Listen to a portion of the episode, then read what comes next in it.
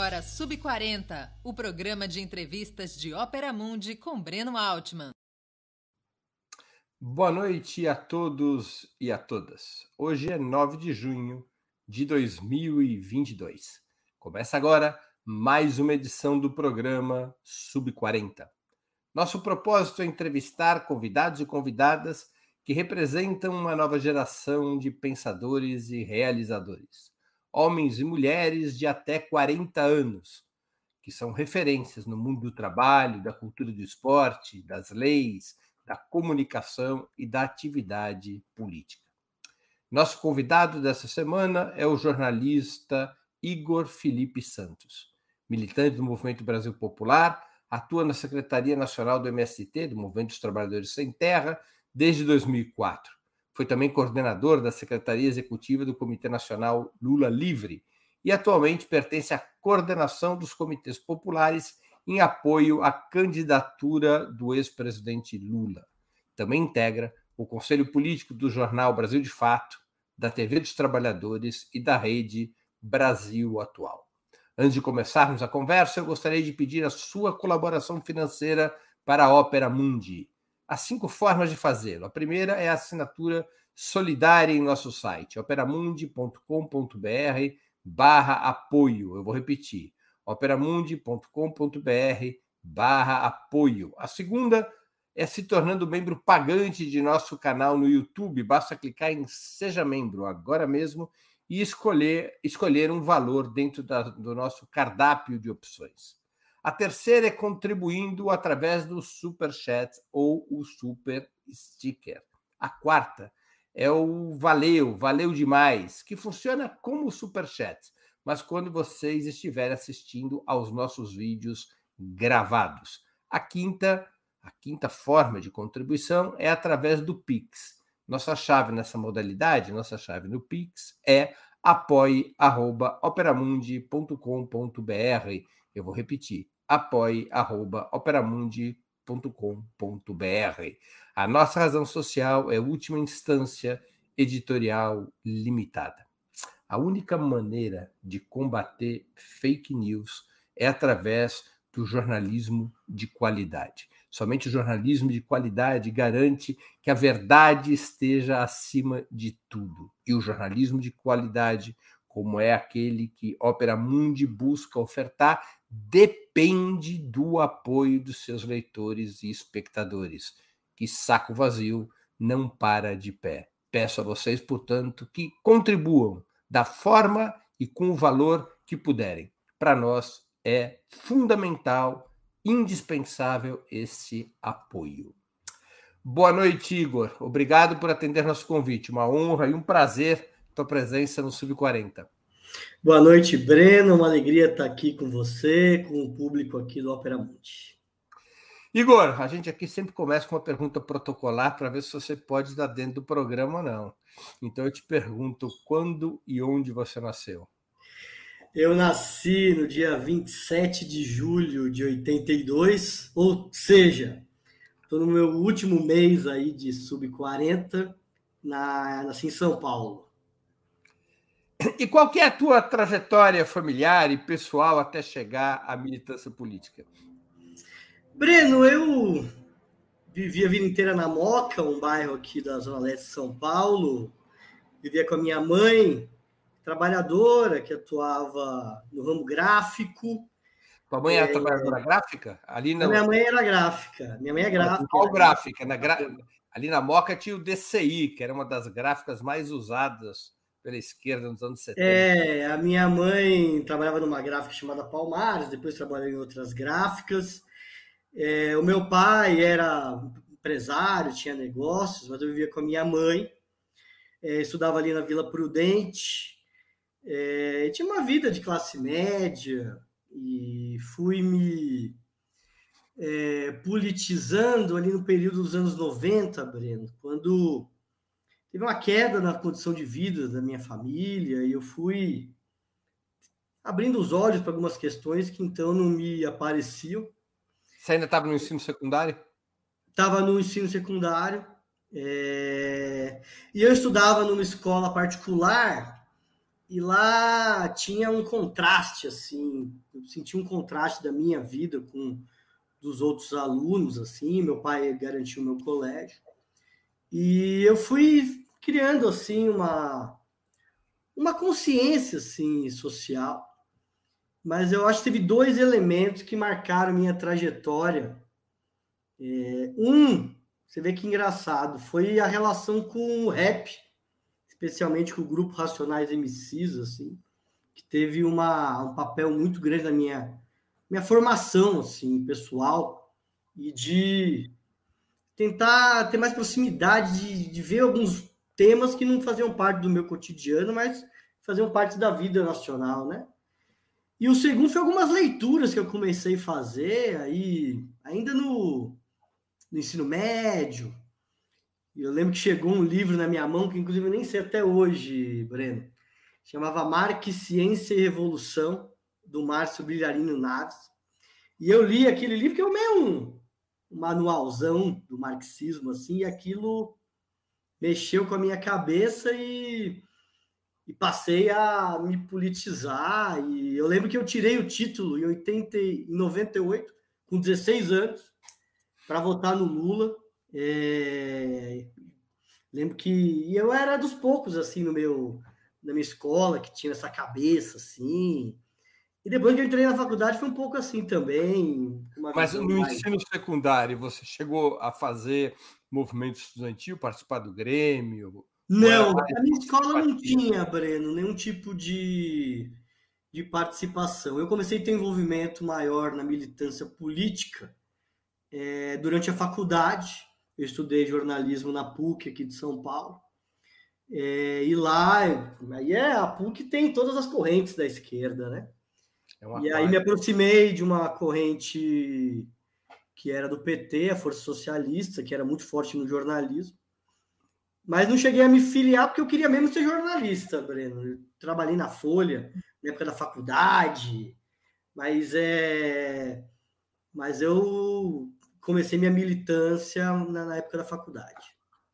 Mas na faculdade, quando você começa a militar, você não, não ingressa não é, é, em nenhum partido. Você não, não, eu não me filiei é, no PT, mas eu tinha uma, uma relação militante a partir da universidade, do curso de jornalismo, com a militância na, na Força Socialista. Então, Força Socialista que então a grande referência é o Ivan Valente. Ah, Ivan Valente, claro. E como é que você se aproxima do MST? Ou como é que o MST se aproxima de você? Então, na faculdade, Breno, tinha muitos jornalistas, professores, que estavam envolvidos no projeto de criação do Brasil de Fato.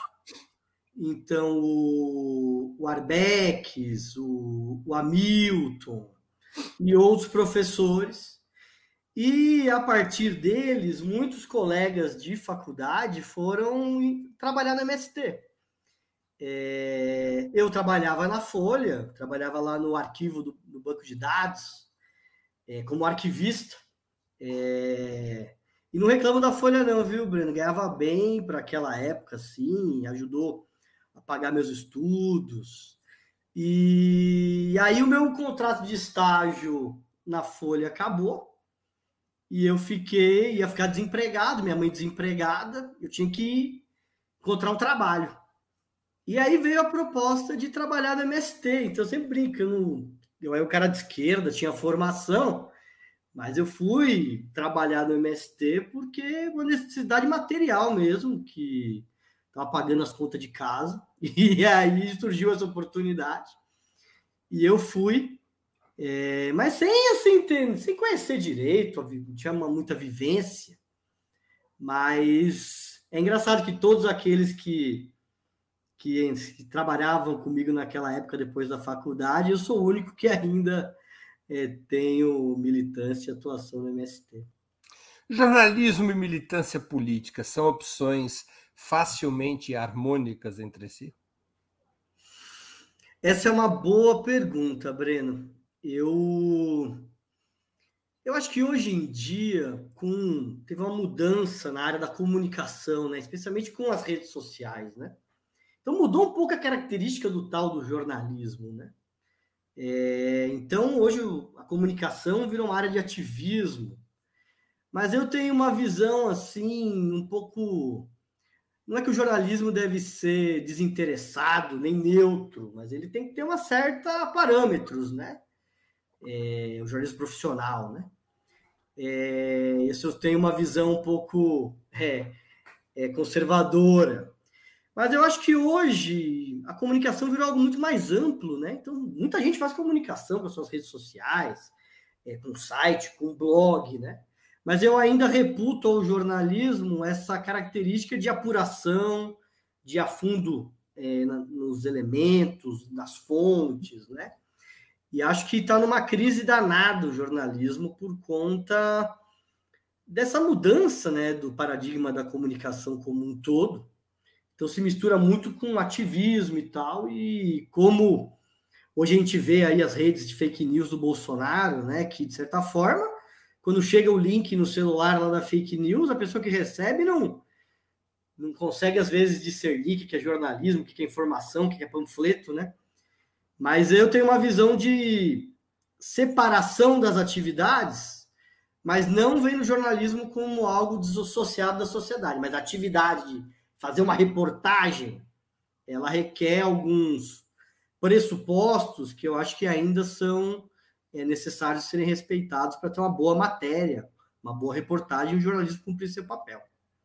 Como é que você avalia a comunicação das organizações políticas de esquerda, tanto nos meios tradicionais e nas redes sociais. A esquerda dá conta do recado na comunicação?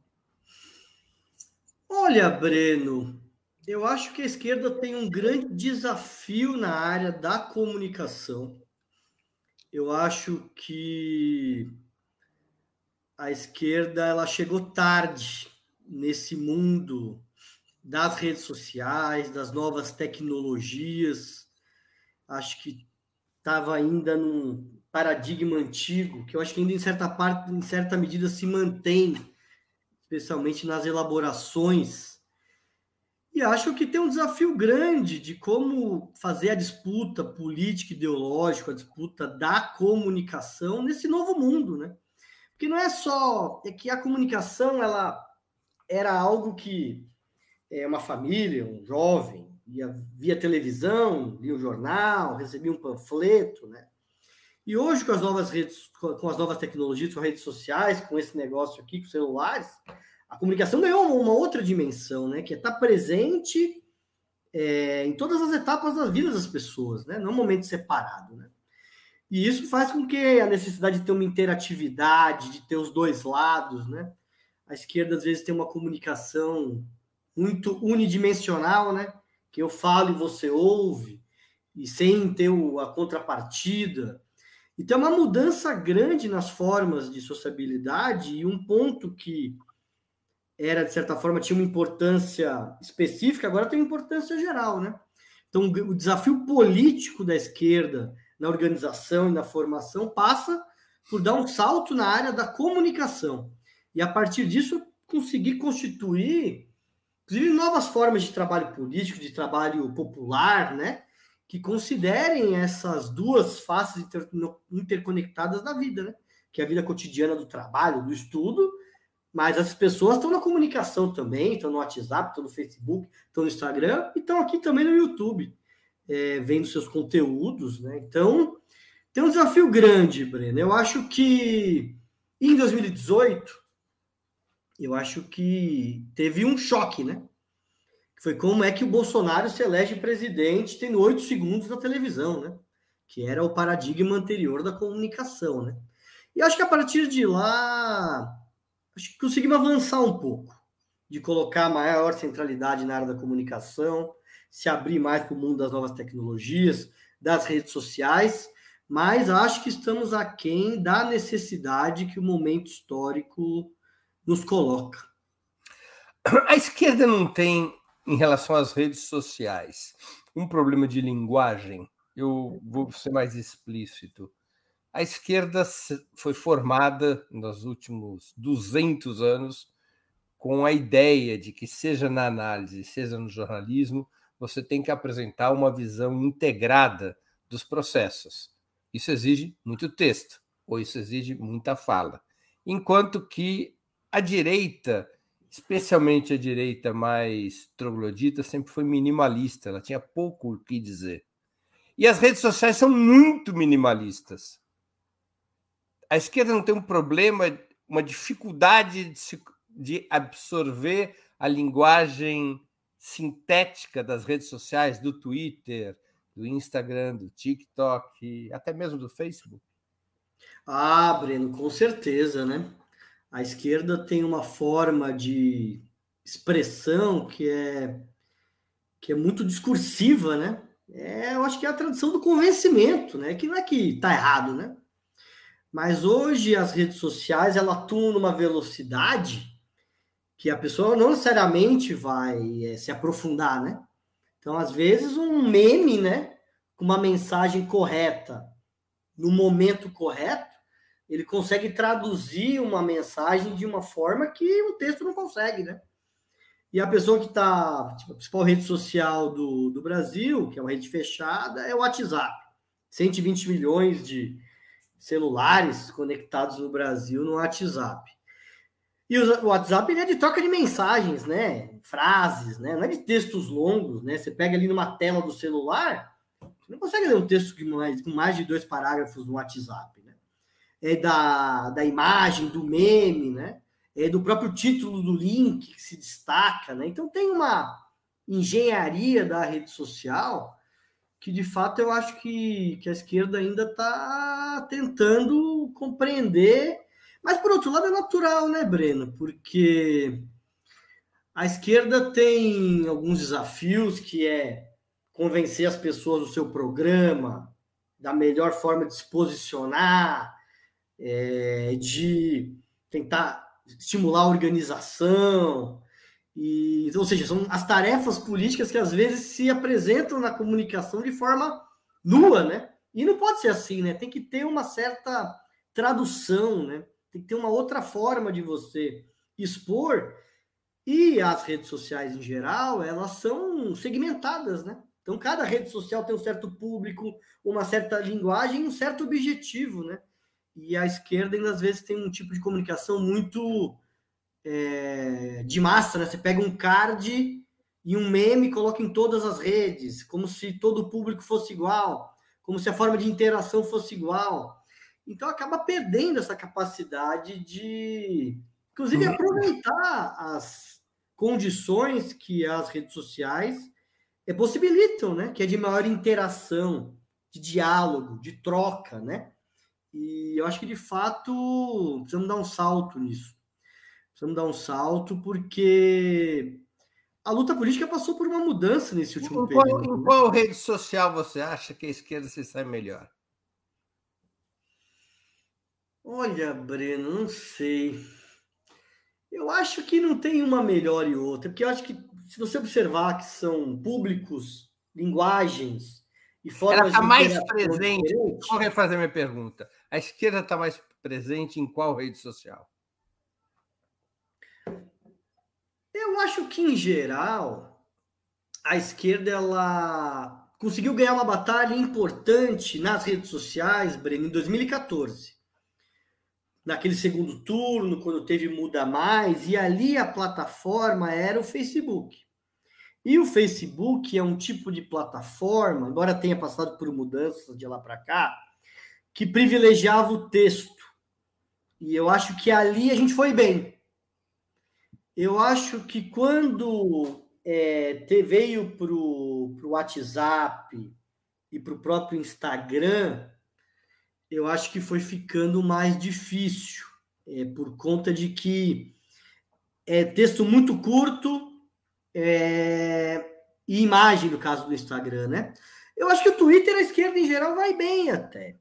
Mas eu acho que o Twitter também ele é de um público. O Twitter tem, acho que são 35 milhões de perfis no Twitter. É menos do que as outras redes. E acho que é meio uma, um núcleo, uma caixa de ressonância de setor, vamos dizer, formadores de opinião da esquerda e da direita. Então, eu não vou considerar que eu acho que ela tem uma capacidade menor de ampliar, embora dê volume. Embora ela repita. Hoje, por exemplo, as duas principais redes sociais que é o WhatsApp e o Instagram, parece, eu acho que a gente não precisa melhorar. Não e o Facebook é uma rede social que está envelhecendo, né? É, então, por isso que assim, nós estamos, acho que nós temos uma boa. Acho que o Facebook é mais adequado para esse problema da linguagem que você colocou, da, da esquerda, né? Mas por outro lado, justamente por isso, é uma rede social em decadência. Claro. E o Twitter é menor, mas é a rede que mais repercute nas demais redes, né? É, no, os bolsonaristas eles, eles utilizam muito o Twitter para acionar as suas redes. Então vamos dizer, o Twitter é o que dá o start para as ações de redes sociais que eles é, desenvolvem. É claro que eles têm diversas, né? Mas ali é o, o, uma, a hora que eles falam que, que inicia o movimento de manada, que depois se é, se evolui para as outras redes, cada um com a sua linguagem específica, né? Mas vê, por exemplo, Breno, o Telegram, nós estamos numa situação é, lamentável, né? E você vê que o Bolsonaro é uma potência no Telegram, que inclusive é uma rede mais aberta, né? Menos regulada. É, e nós estamos numa situação muito difícil. E aí é só pegar, por exemplo, como termômetro, né? O tamanho do canal do Bolsonaro e o tamanho do canal do Lula nas redes sociais, né? Na, no Telegram. Tem alguma rede na qual o Lula é majoritário em relação ao Bolsonaro? Acho que não, Breno. Eu acho que em nenhuma. Acho que o Lula tem crescido em interação, volume de mensagens, até porque tá bem, né? Tá forte. Ah. Mas eu acho que em números, eu acho que em nenhuma. E eu acho que o YouTube é, é, é, é um, uma rede que foi onde a direita né, fez uma frente muito grande, né? Mas por outro lado, eu acho que a esquerda conseguiu avançar bem, né? Você pega o, o YouTube da TVT é bom, o YouTube do Brasil 247, da Fórum, né? Mas você vê, né, o que a mídia alternativa, a mídia progressista tem feito agora nos últimos cinco anos, eu acho que os bolsonaristas têm, vem, ocuparam o Twitter faz 10 anos. Né?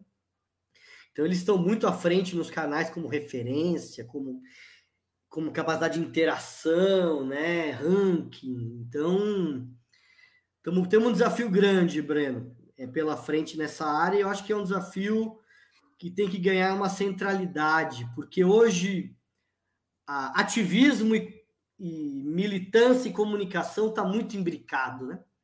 É, e eu acho que tem que ter formas de formas de organização e ação política que passam por essa dimensão.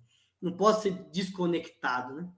Eu acho que uma alimenta a outra e é um desafio grande que nós temos para conseguir ter uma mídia que consiga ter um espaço mais aberto para o debate e que consiga envolver as pessoas comuns, né? pessoas a partir de linguagens e temas que tenham a capacidade de é, criar referência em públicos que nós atualmente não alcançamos. Né? Igor, vamos falar um pouquinho do jornalismo profissional de esquerda. Depois do surgimento da imprensa alternativa nos anos 70, que teve um peso importante na resistência à ditadura, nós tivemos um longo vazio, exatamente do final da ditadura até meados dos anos 90, quando novos projetos surgiram, mas raríssimos desses projetos chegaram ao século XXI. Uma exceção, por exemplo, é a revista Carta Capital. A partir dos movimentos sociais, já no século XXI, nasce, por exemplo, o Brasil de Fato, que você já citou. O Brasil de Fato é criado ainda antes da eleição do Lula. Entre outras iniciativas, várias dessas iniciativas vinculadas um pouco àquele movimento do Fórum Social Mundial. Alguns anos depois, aí já nos governos petistas e também quando a tecnologia avança, despontam meios de comunicação digitais, como é o caso do 247, como é o caso do próprio Opera Mundi. De toda maneira, um cenário de bastante irregularidade. Qual a sua avaliação sobre o jornalismo profissional de esquerda? Olha, Breno, eu acho que o jornalismo profissional de esquerda, ele, de certa forma, ele evolui a partir dos próprios ciclos da esquerda, né? É, então, você pega nos anos 80. Perdoe, no ciclo ou no contraciclo? Talvez seja no contraciclo, mas eu acho que tem uma Repressão, certa... ditadura, emerge a imprensa alternativa. É. Avanço dos movimentos populares nos anos 80, desaparece a imprensa alternativa. Refluxo nos anos 90, durante o governo Fernando Henrique, aparecem novos projetos. Será que não é no contrafluxo? É, pode ser. Eu acho que assim, pode ser no contraciclo, né? Contraciclo. Eu, eu acho que, de fato, você pega nos anos 80, a esquerda tem um, um grande ascenso do movimento popular. Então, acho que ali talvez a comunicação não era uma prioridade, né? A prioridade era estar no partido, no sindicato, no movimento, né? É, e a, a comunicação era uma questão secundária, contingencial, utilitária, né? Acho que nos anos 90, quando vem a ofensiva neoliberal, como é que você enfrenta, né? Aí talvez retome, né? A necessidade de você fazer a, a luta ideológica, né? Fazer a denúncia, é, apresentar um projeto alternativo, né? Nos anos 2000, de fato, né? Foi um período na qual o governo absorve, né? Boa parte da da centralidade das principais forças de esquerda, né? E a comunicação tem um refluxo, né? É... No nosso campo político, por exemplo, foi o inverso, né? Você pega o Brasil de Fato, é uma iniciativa que veio justamente a partir da linha do MST, dos movimentos do campo popular, de que não bastava eleger o Lula, né? Tinha que fazer luta ideológica, tinha que organizar o povo e tinha que fazer mobilização para empurrar para a esquerda. Daí que veio o projeto do Brasil de Fato. É... Mas, em geral, de fato, ficou bastante secundarizada a comunicação e a própria luta ideológica, né, Breno, naquele momento, né? No fundo, a gente teve uma divisão da esquerda naquele momento que parece que muita gente não lembra, né? Mas o Lula constrói essa unidade agora, mas nos anos 2000 tinha três campos da esquerda bem delimitados, né? Tinha um campo mais próximo ao governo e ao Lula, né? É, tinha um campo de oposição mecânica, né?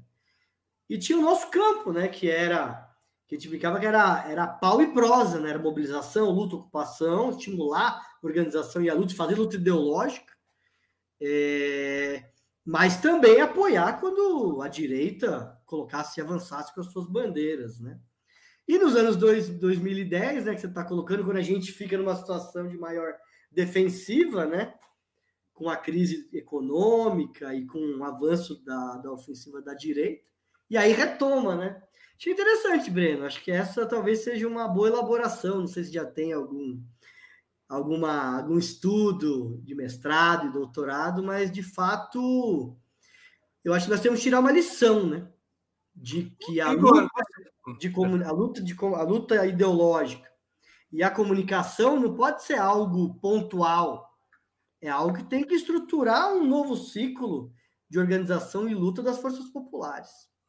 Igor, você não acha que o jornalismo profissional de esquerda é excessivamente partidista? No Olha, Breno. No seguinte sentido, deixa eu me explicar melhor para que não haja um mal entendido. A imprensa, a chamada imprensa burguesa, absorveu uma técnica, especialmente no século XX, que é a técnica de uma aparente neutralidade, de uma aparente isenção. Ela não toma partido, aparentemente, na tradição brasileira. Em outros países é diferente, mas na tradição brasileira é essa, essa a lógica. A esquerda, o jornalismo profissional de esquerda, não. Ele toma partido é, o jornalismo profissional de esquerda, majoritariamente, é muito raro até mesmo ouvir vozes fora da esquerda. Você acha que isso é uma virtude ou um problema do jornalismo profissional de esquerda em comparação com a imprensa burguesa? Olha, Breno, eu acho que, em tese, você deveria ter instrumentos e veículos de comunicação que cumprissem os dois papéis. Veja, não acho que eles são é, contraditórios, excludentes. Eu acho que, de fato, tem uma relação mal resolvida é, na esquerda entre política e jornalismo. E uma visão, às vezes, mecânica de que se você tem uma definição política numa organização, que isso se resolve com um texto editorializado é, num jornal, num site, num portal, ou de você manifestar claramente aquela posição, né? Que no fundo é uma visão muito de curto prazo, né? E no fundo a gente está conversando aqui, Breno, é de luta, de disputa de hegemonia, né? E a disputa de hegemonia ela é mais complexa do que isso, né? Que é como é que você constrói né, uma hegemonia intelectual, moral, é, ideológica em torno de um programa, em torno de propostas políticas. É, isso não se dá de uma, a partir de uma definição política apenas. Então, acho que tem alguns veículos de comunicação do campo progressista que traduzem muito essa visão mecânica. E eu acho que isso... com propaganda. É, e eu acho que isso, de fato, impõe um limite para você conseguir a, a, alcançar um público que não é um público que tem essa visão de é de um partido, tem uma definição, defende a posição. Tem um setor da sociedade que precisa ser convencido por ideias, por programa, por uma linha, que não é algo mecânico. Mesmo no setor progressista, Breno. Você vai, por exemplo, discutir o tema concreto da Petrobras, tema do preço da gasolina. Então não é todo mundo que acha que o presidente chega lá define o preço. Não tem questões, tem variáveis que envolvem os acionistas, tem variáveis que envolvem o papel do Estado, tem questões do próprio preço da gasolina. Então tem, tem que ter um, um arcabouço de convencer as pessoas em relação às medidas que devem ser tomadas, né? Então, acho que de fato a gente precisaria, acho que é um desafio que nós temos, de construir veículos de comunicação que tenham a capacidade de dialogar com um veículo mais amplo.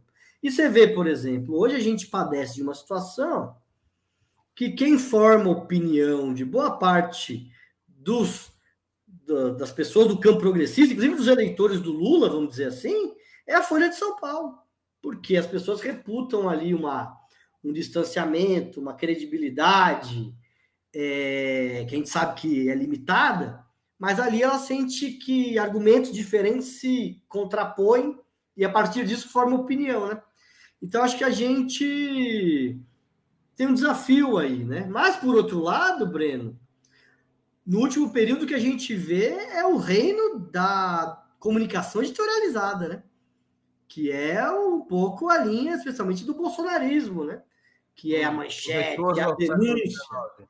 E eu acho que, de certa forma, é, a gente tem, às vezes, em alguns meios de comunicação, um certo espelho, né?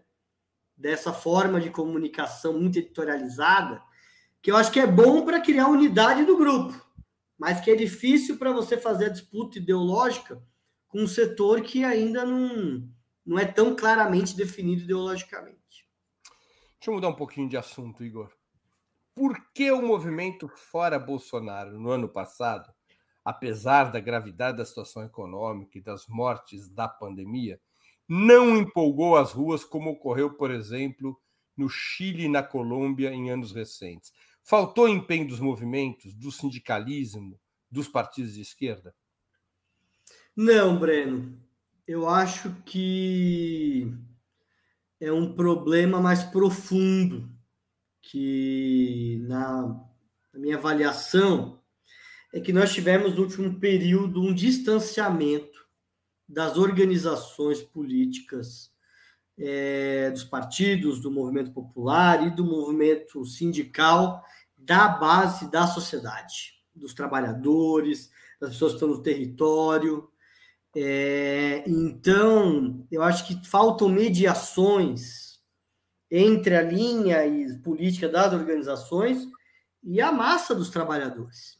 Então, eu acho que a campanha Fora Bolsonaro ela conseguiu contagiar e acho que teve um papel importante nos setores que ela alcança atualmente, a esquerda alcança, que é um setor é, da classe, setores médios progressistas, uma área é, dos estudantes, é, uma faixa dos trabalhadores, é, talvez mais escolarizados, em áreas de, é, de maior é, presença do movimento sindical, mas ela não conseguiu é, mobilizar as massas, o povão. É, e eu acho que esse é um problema que não é da campanha fora Bolsonaro, de um ou de outro movimento. É um limite que eu acho do, das forças populares da esquerda do último período. E eu acho que esse é o grande desafio que nós temos para o próximo período. Mas, mas eu não entendi qual seria o problema exatamente. Eu acho que é um problema, Breno, de que. Esse, esse, esse problema de maior prazo que você identifica. Qual, é um problema de, da mediação das organizações de esquerda com o povo brasileiro onde ele está, seja no local de trabalho, seja no território, ou seja na, no local de estudo. É, eu acho que no último período, especialmente é, desde os governos do PT, a esquerda acabou se afastando e teve um foi, processo de foi, fato, Breno. Foi se institucionalizando em demasia.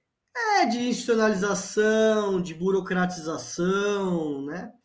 E eu acho que, por outro lado, a gente vive um momento de refluxo das lutas populares e também um processo de, é, de crise econômica, especialmente no último período, na qual o povo, de fato, Breno, está preocupado com a sobrevivência. Acho que a grande luta do povo brasileiro hoje é pela sua sobrevivência. Então, você pega esse dado que saiu essa semana, de que 33 milhões de brasileiros passam, passando fome. Nós temos aí um número de 12 milhões de brasileiros é, que estão desempregados.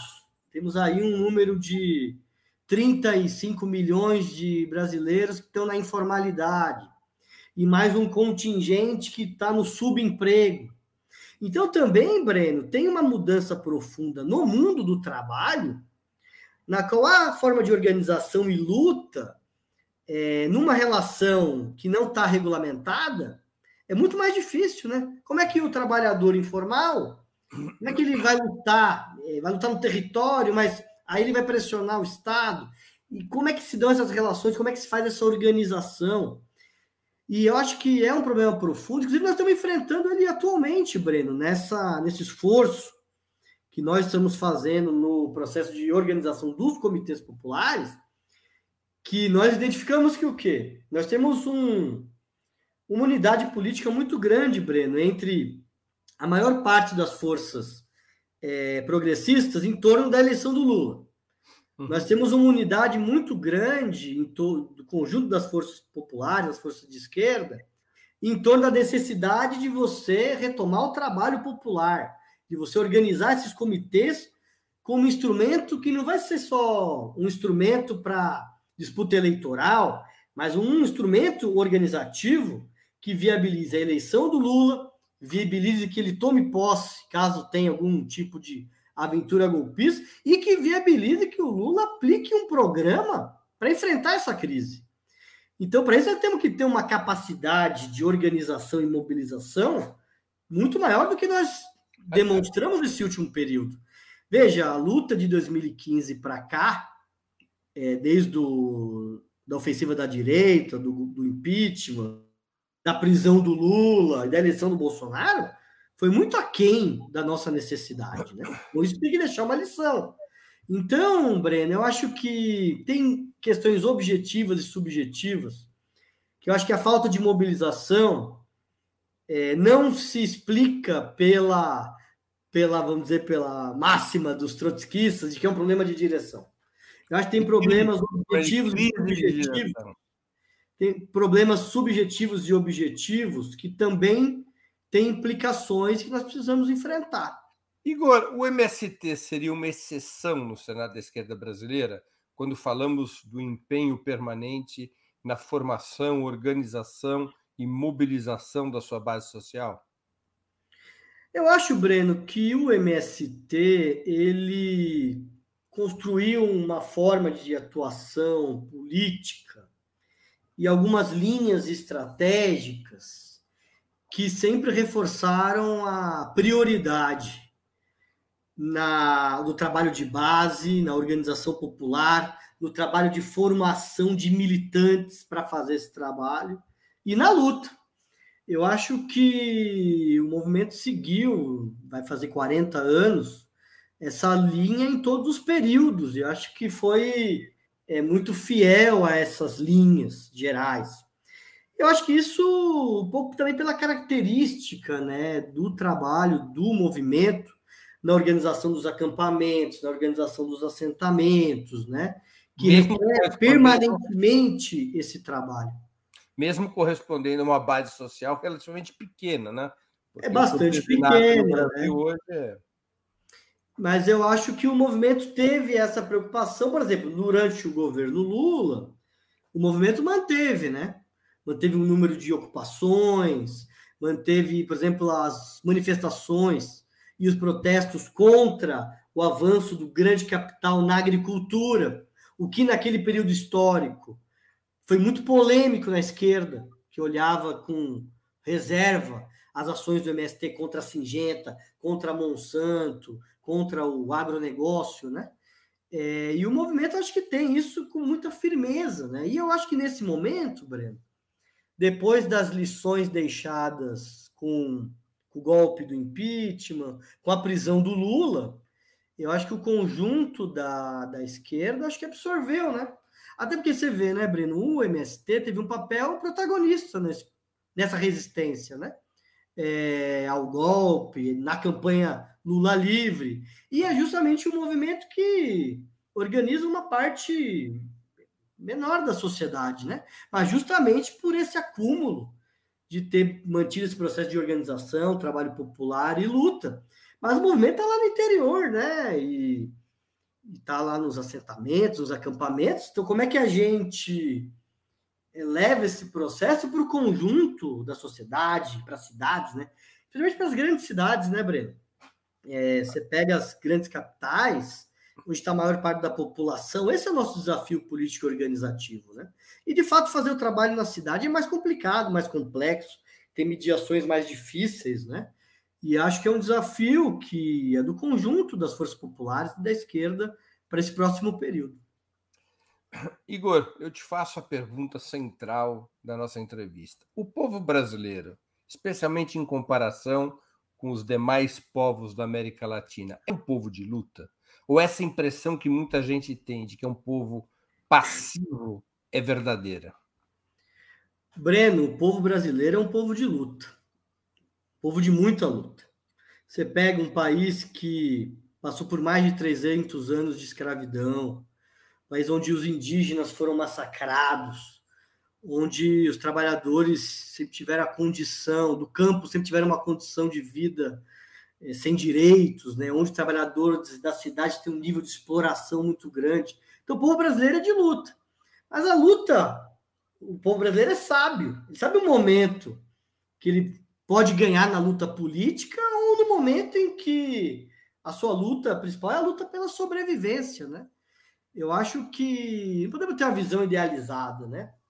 Eu acho que o André Singer tem uma elaboração, né, de que que o povo brasileiro ele entra nas, nos enfrentamentos e nas lutas quando ele sabe que ele vai ganhar. Porque ele sabe que quando ele entra sem poder ganhar e ele perde, ele vai ser o segmento que vai ser mais prejudicado por essas derrotas. Então o povo é de luta, Breno. Eu acho que o que nós precisamos é dar um salto no processo de organização, formação do nosso povo para colocá-lo em movimento.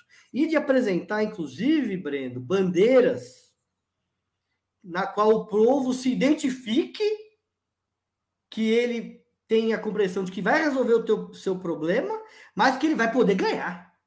Porque, veja, às vezes a esquerda levanta algumas bandeiras e quando você vai conversar com uma pessoa num bairro, ela fala, olha, isso aí que você está propondo é muito legal, viu? Mas eu não sei se isso aí vai dar muito certo, não. Então vamos fazer o seguinte: você vai primeiro, quando você avançar, eu vou. Então, Breno, eu acho que nós precisamos é, construir é, formas de organização, tipos de ações de envolvimento popular e trabalhar em torno de bandeiras que têm essa capacidade de contagiar o povo brasileiro. E eu acho que a gente tem tido dificuldades, porque às vezes a gente transforma em bandeira, Breno, as linhas que estão lá no nosso programa. Está lá no programa. Estatizar a Petrobras. Então vamos lá, lutar pela estatização da Petrobras. Essa é uma bandeira correta. Mas o povo olha ali e fala: vixe, não sei nem por onde começa esse negócio aí. Acho que tem um problema organizativo na esquerda que reflete também em apresentar lutas e bandeiras que possam se colocar como necessárias, viáveis e que possam ser realizadas a partir dessa mobilização e dessa luta. Igor, vou te fazer uma pergunta correlata a essa de se o povo brasileiro é de luta. A esquerda brasileira, a atual esquerda brasileira, é de luta ou ela foi majoritariamente incorporada ao sistema, como aconteceu, por exemplo, com a social-democracia europeia? Breno, você só está me fazendo pergunta difícil, né? Eu acho que na esquerda, Breno, a gente tem diversas correntes. É, nós temos correntes que são de luta, são radicais, mas que não têm base e não tem condição de mobilizar o povo para fazer essa luta. Então, legal. Você é de luta, você está propondo aí, mas você não tem base. E nós temos correntes que têm uma identidade é, maior com a população, com o povo, e que muitas vezes não acreditam na luta, mas outras vezes também tem dificuldade, Breno, de mobilizar. É, então nós temos na esquerda um, vamos dizer, correntes ideológicas. É uma feira livre, tem todo tipo de corrente ideológica, das mais radicais, das mais moderadas, né? Mas eu acho que a grande questão, eu acho ainda, Breno, que está o desafio organizativo. Eu acho que o maior problema, Breno, não é você a esquerda ter uma proposta de luta ou não ter, mas a capacidade dela de ter, organizar o povo para fazer essas lutas. Porque, veja, às vezes uma organização reformista, mas que tenha é, é, uma uma capacidade de organização de massa, ela consiga fazer enfrentamentos e lutas, mesmo moderadas, que tenham condições de incidir na luta de classe, muito maior do que uma organização que tem um programa radical de luta, mas que não consegue organizar ninguém. Veja, por exemplo, até olhando para a conjuntura agora. A grande, a nossa grande é, iniciativa e luta nesse período de curto prazo da conjuntura é a eleição do Lula. Veja, a eleição do Lula é a, a tática unitária das forças progressistas. Agora, me veja, o que, que tem de radicalidade na eleição do Lula? Tem grande coisa radical, mas veja, essa é a bandeira e a tarefa que tem condição de mudar a conjuntura do nosso país e incidir na correlação de forças. E não é uma, não é uma bandeira revolucionária, mas tem condição, inclusive, de colocar pela via eleitoral as massas na política e abrir uma porta para que a gente possa sair dessa situação de crise e de derrota é, que nós tivemos no último período. Então, Breno, eu não, eu não vejo que o que define essa esquerda de luta não é de luta, mas a capacidade dela de organizar as massas para fazer os enfrentamentos necessários. Igor, o que, que são os comitês populares de luta de cuja coordenação você participa? Quantos são? Como são criados? Como atuam? Breno, acho que desde o do final do ano passado, acho que temos feito diversas conversas e construído, especialmente a partir do MST, mas também com o PT e com a CUT, essa linha tática da necessidade Primeiro, de ter um nível de organização para enfrentar uma guerra política em 2022. Então, o que nós teremos em 2022 não é simplesmente uma eleição, mas é uma eleição que expressa a contradição da luta de classes entre a extrema-direita, que hegemonizou no último período a direita, e a esquerda, a partir da liderança do Lula. Então, é, a partir dessa leitura da conjuntura, que eu acho que nós conseguimos construir uma unidade grande nesse campo, veio a necessidade de dar um desdobramento político organizativo. E daí veio a construção da proposta dos comitês populares. O que são os comitês populares? São uma metodologia e um instrumento para a militância que está mais ativa nos partidos, nos movimentos, nos sindicatos, ou não, que tem uma referência nesses setores, possa ter uma atuação política. Então, como é que você organiza um grupo de militantes que organiza um grupo maior de pessoas que estão preocupadas com a situação do Brasil, pessoas que estão preocupadas com a profunda crise econômica, com a pobreza, com a fome, para ter um tipo de ação política. E como a partir disso você consegue ter uma incidência que se transforme nesse processo num trabalho popular, um trabalho de base, numa construção de força. Então acho que o Comitê Popular ele é a primeira iniciativa dentro de uma disputa, inclusive, Breno, é, da gente construir uma estratégia que dê maior centralidade para a organização popular. Então, nós conseguimos, a partir dessa construção, é, que o PT absorvesse essa proposta. Então, o PT tem a sua é, campanha de comitês populares de luta. Então, tem um coletivo no PT que tem tocado essas iniciativas. Os comitês Veja, são petistas ou pluripartidários ou até mesmo apartidários? Assim, o, os, a gente tem, de certa forma, Breno, três estruturas de comitês populares. Então, uma é a do PT, que tem como foco estimular que a militância do PT, Breno, aquela que não está nas correntes, aquela que não tem necessariamente uma atividade política, tem um tipo de ação no seu local, de trabalho, no seu território, no seu local de estudo, e organize ali o trabalho político. É, então, do PT, ele tem, ele parte das, dos seus filiados, mas o, o objetivo é que esses militantes atuem com comitês que envolvam pessoas que não necessariamente sejam petistas, partidários e organizados. A segunda iniciativa é da CUT, que são que, que também é, absorveu a proposta dos comitês populares, que tem uma um trabalho específico, que são as brigadas digitais. Então, a FUCUT está num esforço grande de que os dirigentes sindicais também consigam fazer esse trabalho nas redes sociais, disputa política e ideológica, e também absorveu e está construindo os comitês populares. E tem os comitês populares que nós estamos é, organizando a partir dos movimentos populares. Então, a partir do MST, do Movimento Brasil Popular, do Levante, e de outros movimentos, da Marcha Mundial das Mulheres, da CONEM, da CMP e outros movimentos que têm se somado nesse processo de organização dos comitês. E para nós, Breno, num, os comitês populares, eles são uma metodologia. E a metodologia é o quê? Tentar primeiro construir essa linha geral nas forças progressistas de que é necessário organizar o povo para fazer essa eleição. Segundo, é como é que você constrói isso nos estados. Então, como é que você convence os dirigentes estaduais? Como é que você estimula esse trabalho? E o terceiro, que é a nossa fase atual, Breno, como é que depois dessa construir essa unidade política, de levar esse debate para os estados, você vai, o militante vai sair da reunião lá, entre outros militantes, e vai fazer o trabalho no território, vai fazer o, trabalho no local de trabalho, vai fazer o trabalho no local de estudo, vai fazer o, tra o trabalho no, no, serviço, no bar, no seu cotidiano, para a gente construir uma grande rede né, de comitês populares a partir desse trabalho militante que possa ganhar um volume.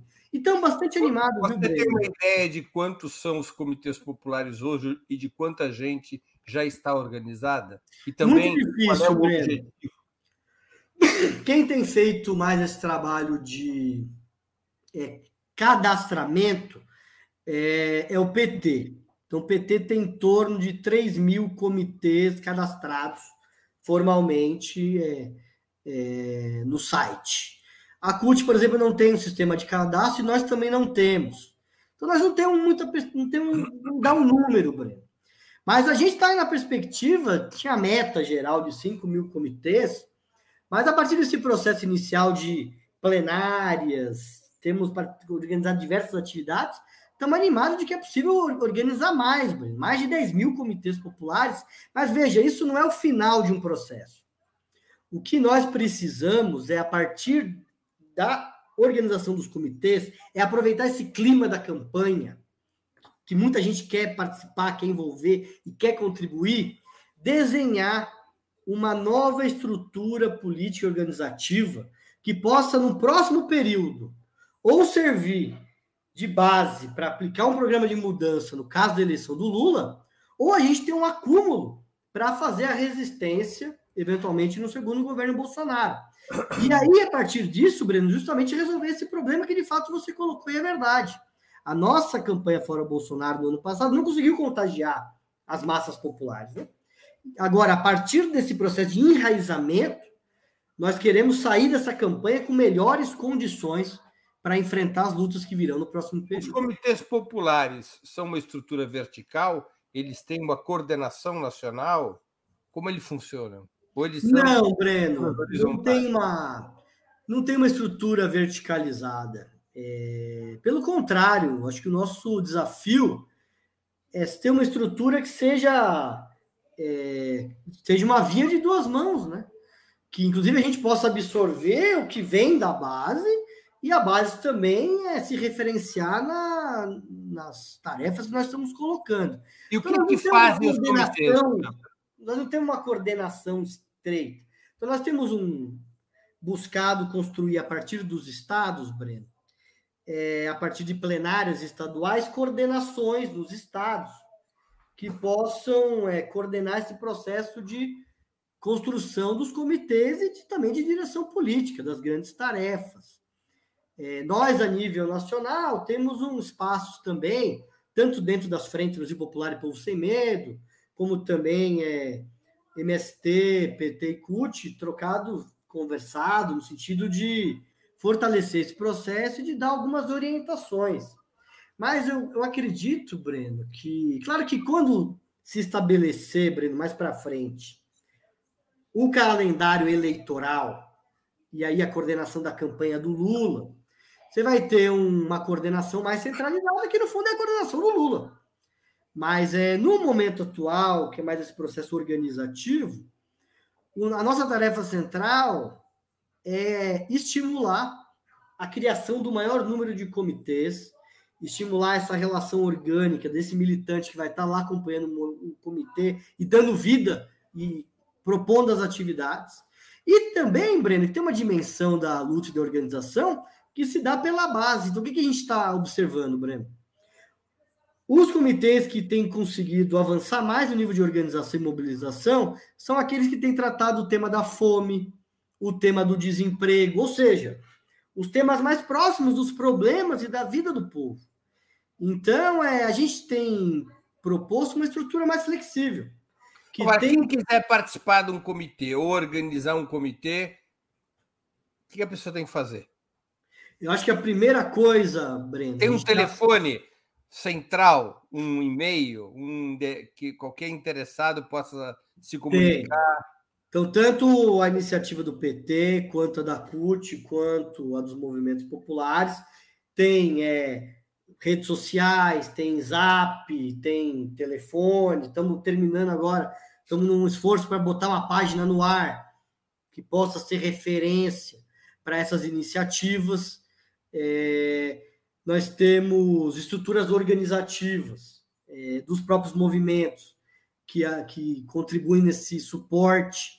Mas o principal é o seguinte, Breno: você tem um militante que está ali no bairro. A primeira coisa que ele tem que fazer é juntar outros militantes e buscar fazer um trabalho num espaço. Os comitês podem ser por bairro, podem ser por categoria profissional, podem pode ser, ser por, por bairro, pode ser por categoria profissional, pode ser em escola, pode ser numa universidade, pode partir de uma estrutura do movimento sindical, pode partir de um acampamento, um assentamento do MST, que você vai para a cidade, reúne ali um companheiro que está na igreja, um companheiro que está na universidade, um companheiro que está no, é, num, num outro movimento, faz um coletivo e vai organizando essas atividades. Então, Opa, houve alguma interrupção com o Igor? Oi, voltei? Voltou, voltou. Voltei? Voltou. Então, acho que o primeiro elemento, Breno, é o compromisso político. Primeiro, assim, ó, temos compromisso político de que queremos eleger o Lula, queremos eleger uma bancada de esquerda, governadores, e queremos criar uma estrutura de organização e mobilização. Então, esse é o primeiro ponto. Qual é o segundo ponto? Que, que nós vamos poder fazer junto aqui? Então, vamos ter uma atividade no centro cultural, vamos ter uma atividade numa universidade. Então, nessa atividade, você vai encontrar outras pessoas que não são ali um grupo de militantes, mas são outras pessoas que estão interessadas a debater outros temas. Então, a partir dali, você tem um coletivo maior que você constitui um comitê popular que vai fazer um trabalho no local onde estão aquelas pessoas. Então, acho que esse é um pouco a metodologia, esse é o nosso grande desafio. Porque, de fato, Breno, a nossa, a nossa conclusão até agora é que a nossa turma está meio enferrujada. É... E a pandemia, inclusive, ajudou nisso, né? Porque, vê, passamos aí dois anos com é, muita gente em casa, no trabalho remoto, né? Preocupado com saúde. Então, como é que retoma né, esses contatos? Né? Por exemplo, uma proposta que nós estamos trabalhando aí no MST é o movimento fez uma série de ações de solidariedade. O MST, outros movimentos também, Campo é Periferia Viva, uma série de iniciativas. Então, como é que a gente volta lá no bairro, procura as referências e fala: olha, vamos continuar as ações de solidariedade, mas queremos propor para vocês aqui, ó, Vamos organizar um comitê popular, organizar uma atividade com o bairro. É, o que, a gente pode fazer junto aqui? Quais são os problemas? E a partir disso, Breno, retomando essa referência dessa militância na base. Então, esse é um desafio enorme, Breno. E, de fato, nós estamos é, bem longe da necessidade que a dinâmica da luta política tem nos colocado. Igor, nós estamos chegando ao final da entrevista e eu vou te fazer aqui algumas ping-pong com as quais a gente tradicionalmente conclui os encontros no Sub-40. Bora, Bora lá. Prato imperdível. Feijoada, Breno. Muito bem. Cerveja, cachaça ou vinho? Olha, eu gosto de cerveja, Breno, mas eu tomo vinho, tomo uma cachaçinha, mas eu gosto mesmo de cerveja, viu? Esporte favorito? Futebol. Sempre fui fanático por futebol. Time de futebol. Corinthians, né? Time do Mas povo. se você é fanático por futebol, como é que você torce pro Corinthians? Normal, né? Se eu fosse velho, eu torcia pelo Santos, né, Breno? Como é que alguém gosta de futebol torce pelo Corinthians? Tem uma contradição nisso. Vai, vai entender, né? Ah, vai, vai Corinthians. Passatempo. Ah, Breno, eu gosto de ler, gosto de cozinhar. Isso que eu faço. Ver série, ver filme. Livro inesquecível. Breno, podia falar vários livros aqui, mas eu vou falar um livro que, que eu gosto muito, que me marcou muito, que é algo que eu gosto muito, que é o livro do Lira Neto, que é um livro sobre o samba, uma história do samba. Ah, uma história do samba, pela Companhia das é, Letras. É, uma série, né? Esse aí é o primeiro livro que chama As Origens. Lira Neto tá devendo os outros. Tá certo. Lira Neto, que também é o grande biógrafo do Getúlio Vargas. Muito que bem. Filme marcante. Breno, eu gosto que me marcou muito é a trilogia do, do Poderoso Chefão. Eu gosto muito de filme de máfia, dos Intocáveis, mas eu, um filme que marcou muito que eu vi ultimamente foi aquele No Ritmo do Coração, que foi o Oscar, que eu acho que muito bonito. E um filme que é A Mão de Deus, que é do Sorrentino, um filme italiano, que está no Netflix. É um filme muito bonito também, que conta o clima em Nápoles na época que o Maradona foi jogar lá. Ídolo político. Breno, esse é sempre um tema difícil, né? Mas acho que duas figuras marcaram muito para mim. Acho que primeiro foi Luiz Carlos Prestes. lembro que eu não era menino, Breno, tinha 15 anos. Eu vi aquele documentário que eu acho que é do Silvio Tendler sobre a história do Prestes. Tony Ventura. Do, do Tony Ventura. E me marcou o profundamente. Chama-se chama velho. velho. Me marcou profundamente. Eu lembro que eu vi na TV Câmera da Vida, assim, É, e um outro ídolo político é o Leonel Brizola. Muito bem. Evento histórico do qual gostaria de ter participado? Eu acho que um mais histórico, assim, eu acho que é a Revolução Cubana, Fidel Castro. E outro, eu acho que as diretas já, Breno. Eu acho que eu tenho uma curiosidade, eu quando ouço relatos do que eram as diretas, o senhor era jovem, estava lá. Eu tenho, eu queria, sabe, um movimento no Brasil, né, de massas, né? Dizem que é uma coisa que é incomparável, né? Com o que a gente teve hoje, tem atualmente, mas é as diretas já. Igor, muito obrigado pelo seu tempo e por ter participado do Sub-40. Tenho certeza que nossos internautas aproveitaram muito essa nossa hora riquíssima de conversa. Muito obrigado. Obrigado, Breno, pelo convite. Muita alegria estar com você. Saudade, viu? Vendo a gente se encontra aí tomar um café. Grande abraço, Igor. Boa sorte. Um abraço, valeu. Queria agradecer também a audiência, especialmente aqueles que puderam fazer contribuições financeiras ao nosso site e ao canal de Ópera Mundi no YouTube. Sem vocês, nosso trabalho não seria possível e não faria sentido. Um abraço a todos e a todas e boa noite. Para assistir novamente esse programa, se inscreva no canal do Ópera Mundi no YouTube. Curta e compartilhe nossos vídeos. Deixe seus comentários. O jornalismo de Ópera Mundi é mantido com o seu apoio. Faça uma assinatura solidária em www.operamundi.com.br. Com um pequeno valor mensal, você nos ajuda no desenvolvimento de um jornalismo independente e de qualidade. Obrigado pela audiência e até a próxima.